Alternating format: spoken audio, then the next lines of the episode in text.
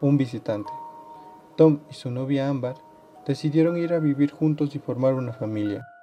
A él le encantaba la restauración, tenía una gran pasión por las cosas antiguas y poco a poco se convirtió en un trastorno de acumulación.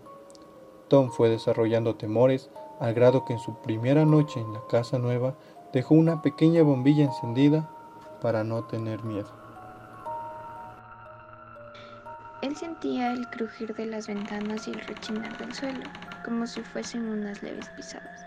Pasaron los días y se fueron acostumbrando a los sonidos. Tiempo después, una tormenta azotaba la casa. Los vientos abrían las ventanas con estruendos. Tom volteó y Ámbar no estaba.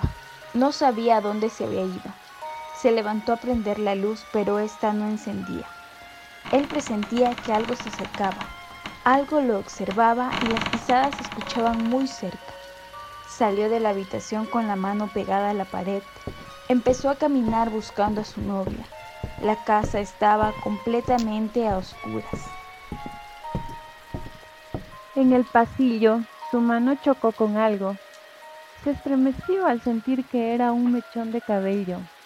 Repentinamente, un rayo iluminó la y vio directamente a una chica justo frente a él.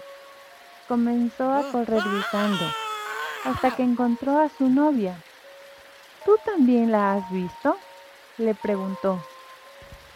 Ámbar atónita no dijo nada. Segundos después salieron corriendo de la casa. Al día siguiente entraron con la ropa empapada todo estaba tal y como lo dejaron, excepto el espejo de su cuarto.